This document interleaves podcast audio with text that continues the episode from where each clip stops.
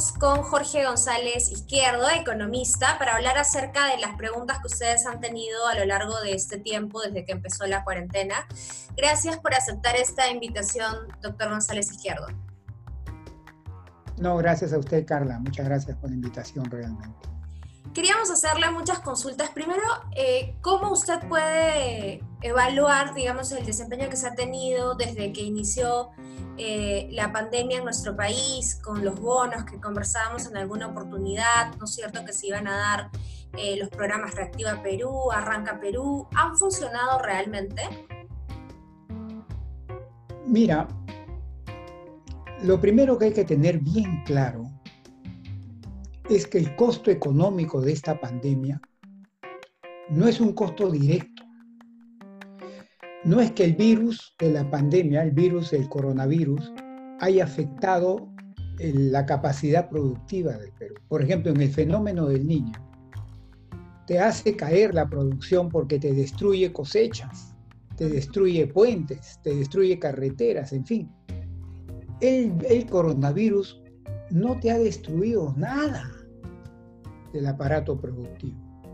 Y entonces la pregunta es, ¿y por qué tanto costo económico? Como la guerra El costo económico depende fundamentalmente de un factor, la duración de la pandemia. Si la pandemia dura mucho, el costo es mayor. ¿Por qué? Porque el costo se produce como consecuencia de las medidas que una sociedad toma para defenderse de la pandemia. Cuarentenas, distanciamiento social, cierre de fronteras externas e internas. Entonces, como consecuencia de esas medidas, es que ocurre el costo económico. ¿ya? Entonces, la duración de la pandemia es la que te determina ese costo. ¿Qué pasó en el Perú? Que la duración de la pandemia, o sea, las medidas que tomamos fue eh, fue todo marzo, abril, mayo, junio, ¿no? Casi cuatro meses y tres semanas. Perdón, casi cuatro meses. Entonces eso es lo que este, un costo bastante abultado. Ahora bien, ¿y de qué depende la duración? Que sea chica o grande la duración. ¿no? La gente se pregunta eso y dice, depende depende de la calidad con que responde el sistema público de salud. Si el sistema público de salud responde medianamente con fallas, con problemas, la duración de la pandemia aumenta, que es el caso peruano. Claro, que estábamos mal en salud. Así es. Entonces, al final de cuentas, el costo económico depende de la calidad con que responde el sistema público de salud. Y esa calidad, en el caso peruano, ha, dejado mucho que desear. Ahí nos dimos cuenta, ¿no? Como todo el tiempo el Estado ha estado como haciéndole así al, al, tema de salud, al tema de educación, a un montón de temas y ahora nos está golpeando fuerte. Ahí nos estamos dando cuenta. Entonces, es como una persona, Carla, que por ejemplo tú estás en tu casa y de repente tu papá, ¡pum!, pierde el conocimiento. Entonces inmediatamente lo agarras y lo llevas a un hospital y lo metes por emergencia. Y en emergencia a esa persona lo que tratan es de estabilizarle sus funciones básicas. La economía peruana, desde el 16 de marzo hasta principios de junio, estaba en emergencia. Lo que se tenía que hacer era evitar tres cosas. Quiebra de empresas, sobre todo micro, pequeña y mediana. Que el ingreso de las familias, sobre todo de los independientes informales, se desplome a cero. Y que el sistema financiero colapse. Entonces, todas las medidas que se han tomado entre el 16 de marzo y principios de junio están orientadas a conseguir esos tres objetivos. Los bonos que tú me estás preguntando, los cuatro bonos, están orientados a que el ingreso de las familias no se desplome a cero.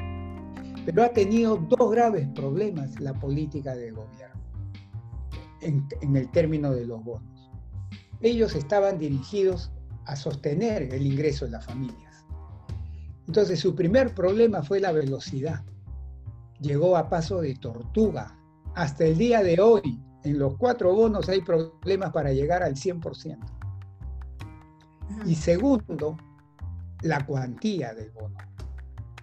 O sea, tú no puedes pretender que en tres meses, casi cuatro meses, le des a una familia 760 soles. Claro, porque eso te da un promedio de menos de 200 soles mensuales. No hay forma. Entonces, por esos dos problemas es que se acentuó, digamos, el costo económico que está produciendo la pandemia. Entonces, hay, hay, una pregunta recurrente, ¿no? Por ejemplo, dicen, pero, por ejemplo, otros países como Estados Unidos está poniendo por encima la economía más que la salud. No, es que justamente, Carla, ese es un gravísimo error. Gravísimo error. La mejor forma de reabrir la economía es cuando tienes bajo control a ese monstruo que se llama pandemia. Pero todavía no lo tenemos bajo control realmente. No lo tenemos. Mi opinión es que no lo tenemos bajo control. Y el riesgo que está asumiendo el gobierno del presidente Vizcarra es que está reabriendo con muy excesiva velocidad la economía. Y, y está corriendo este riesgo de que, estimo yo, en septiembre y en octubre es donde podría agudizarse la situación de la, del contagio de la pandemia. ¿Por qué? Porque estás abriendo incluso actividades de alto riesgo de contagio, como por ejemplo los grandes centros comerciales, los vuelos por avión, los viajes en ómnibus interprovinciales. Y ahora en agosto han anunciado que vas a abrir bares, vas a abrir pubs, vas a abrir discotecas, vas a abrir centros de recreación, vas a abrir todo. Y esas actividades son de altísimo riesgo de contagio. Y a mí que, y a mí que no, y, a mí, Carla, que no me vengan a decir, como ya han salido algunos ministros a decir, no, pero cuando estamos preparando un protocolo sanitario para bares, pubs, discotecas, etc., les vamos a obligar que pongan, se pongan mascarillas, se pongan protección facial. Mira, eso, es, eso significa no conocer al Perú. Mira, la, Carla, a la hora que te vas a una discoteca, a un bar, a uno de esos sitios, te metes dos, tres, cuatro tragos y te olvidas de la mascarilla, te olvidas, del te olvidas de la distancia de dos metros, te olvidas de todo. Pero no me digas que no es así, pues así va a ser. Entonces, fíjate tú.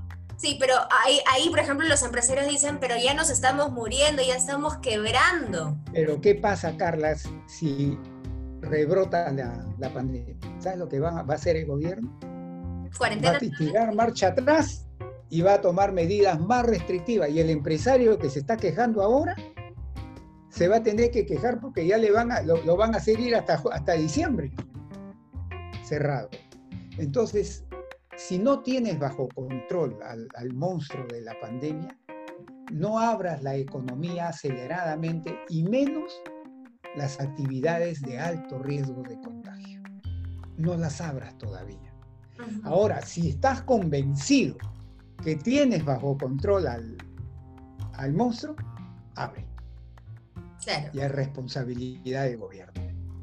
Pero ahí por ejemplo, ¿cómo se ha hecho en otros países? Por ejemplo, eh, los bonos no han funcionado realmente, los créditos tampoco, se les ha dado a algunos sí, a otros no, a los que parecía que estaban bien se les ha dado estos bonos, estos créditos, perdón. Este, podría, digamos, no abrirse la economía tan rápidamente, pero ahí el, gobierno tendría que tener algún tipo de muñeca económica para dar. Sí, claro, claro. Mira, tú en Estados Unidos el gobierno con el Congreso hicieron tan bien las cosas que la pobreza ha bajado dos puntos porcentuales, Carla. Tú me dirás, tú, estás, tú estás loco, González Izquierdo, ¿cómo se te ocurre decirme eso? No, son cifras oficiales de Estados Unidos. Dos puntos porcentuales ha caído entre febrero y junio de este año. ¿Pero ¿Sabes por qué? ¿Qué fórmula? Porque en vez de que sea un bono de 760 soles, le han dado cuatro o cinco bonos, pues. Entonces se, le ha mantenido el ingreso, o incluso en algunos casos le han subido el ingreso. Entonces, ahí, claro, eso, eso, eso, eso lo puede hacer Estados Unidos porque es un país rico, pues. Pero nos endeudamos nosotros. Nosotros no, pero tampoco podemos hacer algo tampoco, pues, como dar este, 380 soles o 760. Pero, ¿y ese endeudamiento no ha sido bien aprovechado entonces? El endeudamiento del que hablaba la ministra Alba. Sí, claro, no, yo creo que ha habido problemas de gestión en, los, en lo referente a salud y en lo referente a la economía, por supuesto que sí. Ahora, ¿sabes qué nos puede salvar, este, Carla? Y hoy día yo he recibido la noticia de que es bien probable, no seguro, pero es bien probable que tengamos una vacuna antes de diciembre. Si eso se da, estamos. Gran parte del problema se va. Pero ¿cómo? ¿Y en cuánto la gente vamos a subir? La gente comienza a, a, vivir ya normalmente con la vacuna. Mientras no tengamos vacuna, Carla, va a haber gente siempre bien osada, Mira, tú abres la discoteca y, tú vas a pasar y vas a ver cola, pero siempre hay gente osada, pero también hay gente que dice, no, mejor no voy. Entonces, la única posibilidad en que la economía vuelva a la normalidad es cuando todos actúan de acuerdo a lo que siempre estaban acostumbrados a actuar. Y eso va a pasar cuando aparezca la vacuna.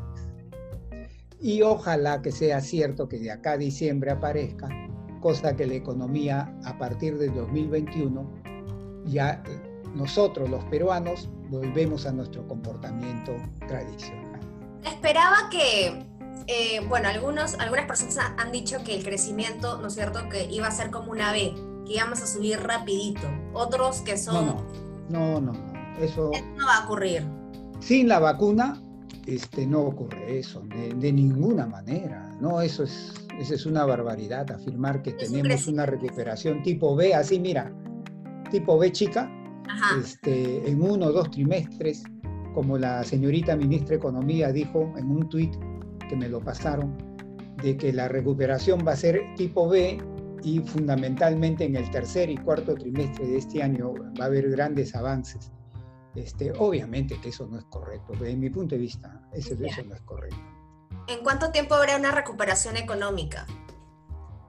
Si no aparece la vacuna oportunamente, yo creo que todo el 2021 todavía nos va a tomar recobrar nuestra normalidad. Como una persona que se ha enfermado, volver a estar sano, nos va a tomar todo el 2021. ¿Y qué significa estar sano, Carla? Porque a veces todo el mundo dice, regresar tipo B, ¿qué significa? Que regresemos a tener el mismo nivel de empleo antes de la pandemia, diciembre, enero, febrero de este año. Y regresemos a tener el mismo nivel de producción que teníamos antes de la pandemia, diciembre, enero, febrero. Eso es volver a estar sano. Y en ese sentido, estar sano, yo creo que nos tomará todo el año 2020 para volver a tener estos empleos, ¿no es cierto?, ese trabajo, esta producción, eh, ¿qué actividades económicas podrían tener más énfasis? Por ahí algunos decían que deberían reactivar todos los proyectos mineros. ¿Ustedes mira. mira, Carla, mira. Hay que distinguir, y escuchen que tus usuarios, la gente que te sigue, escuche bien. Hay que distinguir rebote de recuperación económica. Una cosa es el rebote y otra cosa es recuperación. Mira, es como si yo tuviera una pelota a la altura de mi cabeza y la dejo caer.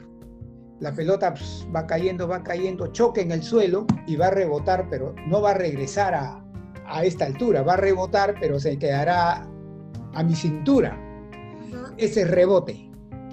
Recuperación es que yo agarre a la pelota que rebotó hasta mi cintura y la lleve otra vez al lugar inicial donde estaba antes de dejarla caer. Esa es recuperación. Lo que está pasando hoy día es rebote porque fundamentalmente la economía está creciendo porque estás reabriendo las puertas de las fábricas. No ves que estaban cerradas las empresas, estaban produciendo cero. Entonces ahora desabres las puertas, comienzan a producir pues algo positivo. Pero no rebota. Pues. Entonces, esa es la primera fase, rebote. Hasta ahí no hay problema porque la economía solita se rebota. El problema es que yo agarre con mis dos manos a la pelota que está a la altura de mi, de mi barriga y la suba a mi cabeza a la, a la situación inicial. Esa es recuperación. ¿Y qué significa eso? Significa lo siguiente. Ningún, ningún empresario produce porque le da la gana de producir. Nadie produce para no vender. los empresarios producen o las empresas producen, las fábricas producen en función de cuánto creen que van a vender.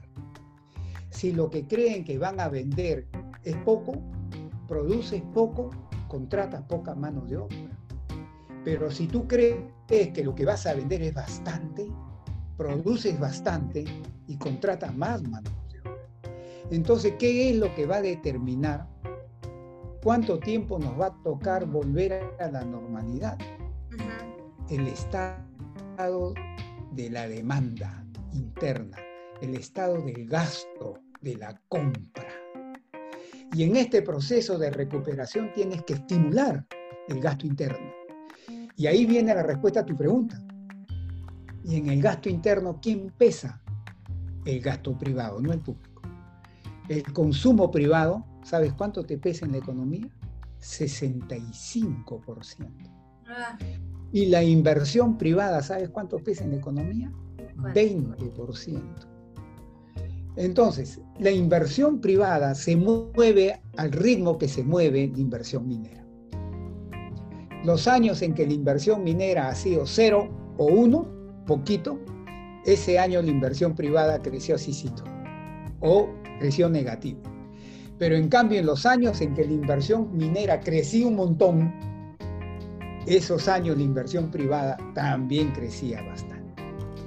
Entonces, a tu respuesta muy concreta, aquellos que dicen que hay que estimular, poner en marcha los proyectos mineros, están en lo correcto.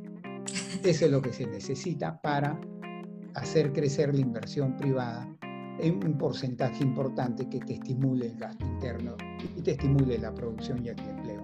Bueno, eso ya depende del gobierno en todo caso, ¿no? Que tenga la muñeca para reactivar algunos proyectos que están, eh, digamos, en... Y también depende de la economía mundial.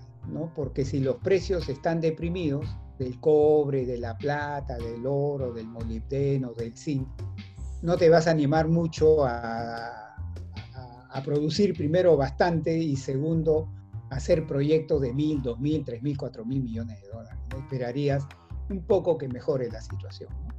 Lo bueno es que el precio del cobre y del oro ha repuntado fuerte, Carla, fuerte, estos últimos 30, 45 días. Gracias a Dios. ¿Qué tenemos que hacer entonces, digamos ya el ciudadano de a pie? Vender nuestro oro. Oye, mira, cuidado, mira. ¿Qué hacemos? Hoy día en la sociedad peruana, yo creo que hay un segmento de la sociedad, pequeño, ¿ah? pequeño, pero existe, que no ha sido mayormente afectado en sus ingresos por la pandemia. Es la gente que ha hecho teletrabajo. Claro es la gente que ha seguido yendo a trabajar con sus precauciones y le han seguido pagando su salario o su sueldo normal, pues, normal, como si estuviera sin pandemia. Entonces, ese pequeño, es un pequeño sector, ¿ah? no son pocos, ¿ah? no son cuatro gatos, pero es pequeño, es minoritario. Ese pequeño sector tiene poder de compra. Ese pequeño sector tiene, y si yo fuera empresario de una actividad comercial o de una actividad de recreación, de servicios, yo apuntaría a ese nicho, ¿eh? porque esa gente tiene capacidad de compra. ¿No ves que sus ingresos no han bajado? ¿Qué se puede Pero la gran, la gran mayoría, sí, ¿eh? a la gran mayoría como nosotros, ahí sí los ingresos o ah, se han venido pues fuertemente y encima han perdido trabajo. Y fíjate una cosa te digo, ¿eh? mucha gente mira las estadísticas del INE y las últimas que han salido, ¿no? hace pocos días. Y sale que en marzo, eh, abril, mayo y junio, o sea, hasta ahorita, el trimestre, hasta ahorita, junio, en, solo en Lima se perdieron, ¿sabes cuántas ocupaciones? 2.700.000 ocupaciones. Y dicen, qué barbaridad. Claro que es qué barbaridad. Pero ¿sabes a qué tienes que sumarle a eso? Que también es desempleo. No, las horas que trabajas menos. Si tú eres una, por ejemplo, un vendedor que trabajas 40 horas a la semana y ahora la empresa te dice, ¿sabes qué cosa? Vas a trabajar 15. Estás trabajando 15, 20 horas, pero ya no trabajas las 40, pues también es, o sea, el menor cantidad, la menor cantidad de horas trabajadas también es desempleo. Y se suma a los 2.700.000 que el INEI está contabilizando, porque él no contabiliza la, la menor cantidad de horas trabajadas que también es desempleo, porque te pagan menos también. Pues. Obvio, claro, ya no tienes la misma capacidad para... Entonces el desempleo realmente es mucho mayor si cuentas las horas que has dejado de trabajar. Bueno, entonces, ¿qué se puede hacer? Eh, muchas personas me han preguntado, eh, ¿qué tenemos que hacer? ¿Ahorrar? ¿Es momento de ahorrar el dinero? ¿Tenemos que invertir si es que tenemos... Si estás en este pequeño sector, ahorra, pues, porque no se afecta. Bueno, estás ahorrando a la fuerza. Tú sabes que yo creo que este, este año, este sector minoritario, pero que no son cuatro gatos, este sector va a ahorrar fuertemente. Y tú dirás, ¿por qué? ¿Se le ha cambiado el chip? No. Sino que producto de la cuarentena y del miedo que uno tiene de ir a hacer tu vida normal, ya no gastas como antes. Pues, por ejemplo, ya no vas a restaurantes, ya no vas a sitios así. Entonces tienes el, mismo ingreso, pero tu consumo se ha bajado. Y por consiguiente tu ahorro ha subido. Pero el resto de la mayoría, que su ingreso se ha caído fuertemente, ha perdido el trabajo, etc., no le pidas que ahorre. Pues. Ellos no, ellos no van. ¿Qué tienen que hacer? ¿Invertir?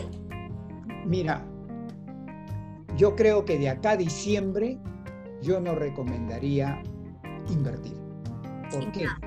Porque hay mucha incertidumbre. No sabemos, Carla, si en septiembre, octubre la cosa se pone más fea y el gobierno se va a tener que ver obligado a retroceder. Entonces, si yo empiezo un emprendimiento ahora, de repente de acá a cuatro o seis semanas, lo tengo que parar. Entonces, ante esa incertidumbre, es mejor ser prudente y esperar hasta fin de año. O, o a menos que tú sepas invertir en activos financieros, en acciones, por ejemplo. Ah, bueno. Si sabes invertir en acciones y te gusta el riesgo, claro. Eh, hazlo en, esta, en, esta, en, en estos meses, obviamente. Pero para hacer eso, tienes que saber. La gente que no sabe y se quiere meter a hacer eso, normalmente le va mal.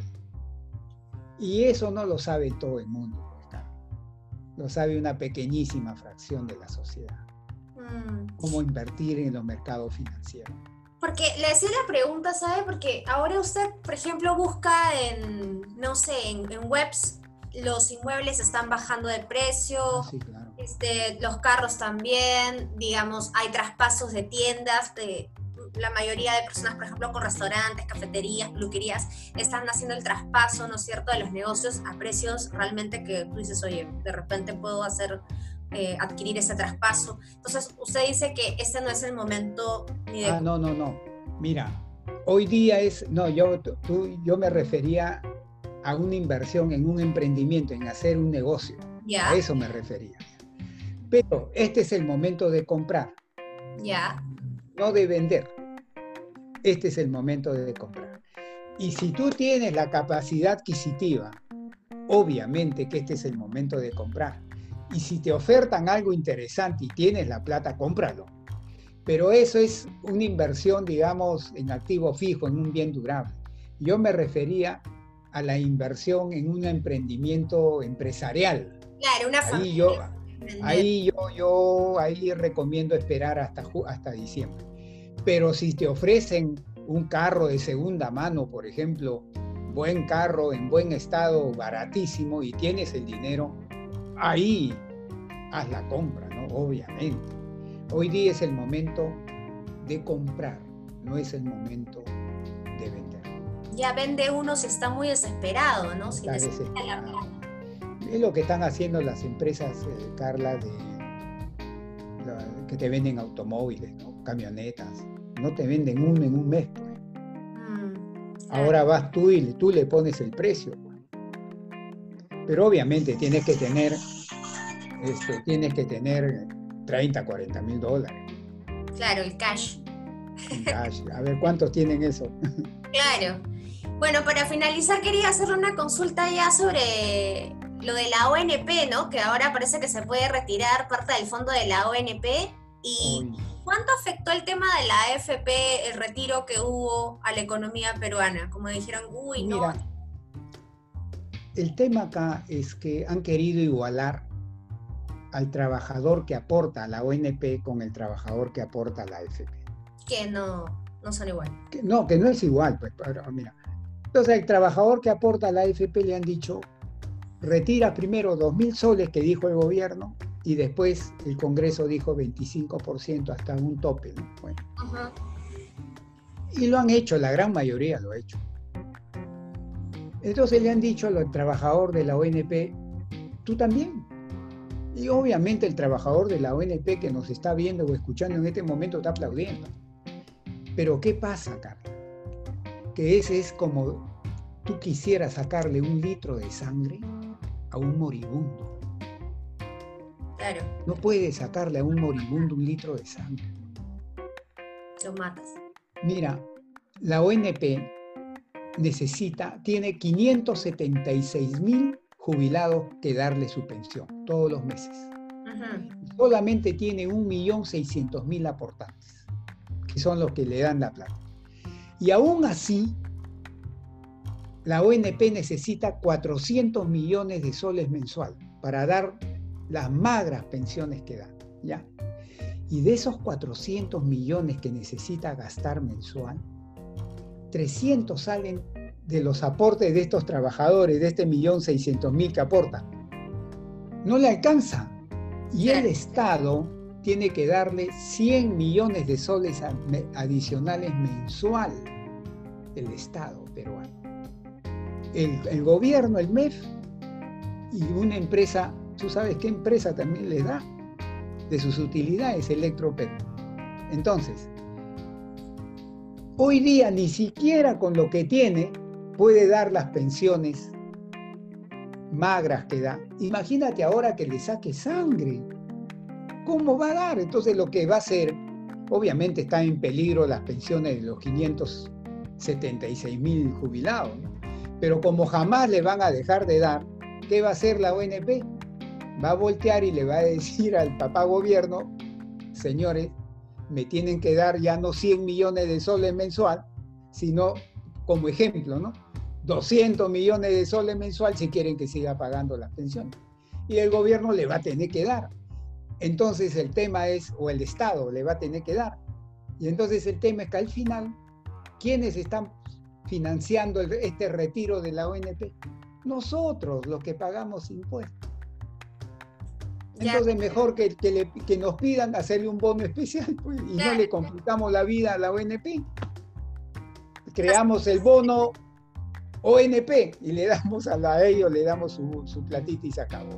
Bueno, no sería, digamos, eh, beneficioso para nadie entonces que se apruebe esta ley en el... No, yo le estoy diciendo a los señores congresistas este, que a pesar que la Comisión de Presupuestos lo ha aprobado, es algo que no es correcto, Carla, y ojalá razonen y den marcha atrás. Bien. Muchas gracias, don Jorge Gracias, Carla. tiempo que me ha dedicado y seguramente mis seguidores van a estar muy contentos con todas las respuestas que nos ha dado. Te deseo lo mejor y siempre que Dios te bendiga. Muchas gracias, igualmente. Bien, ya lo dejo para descansar.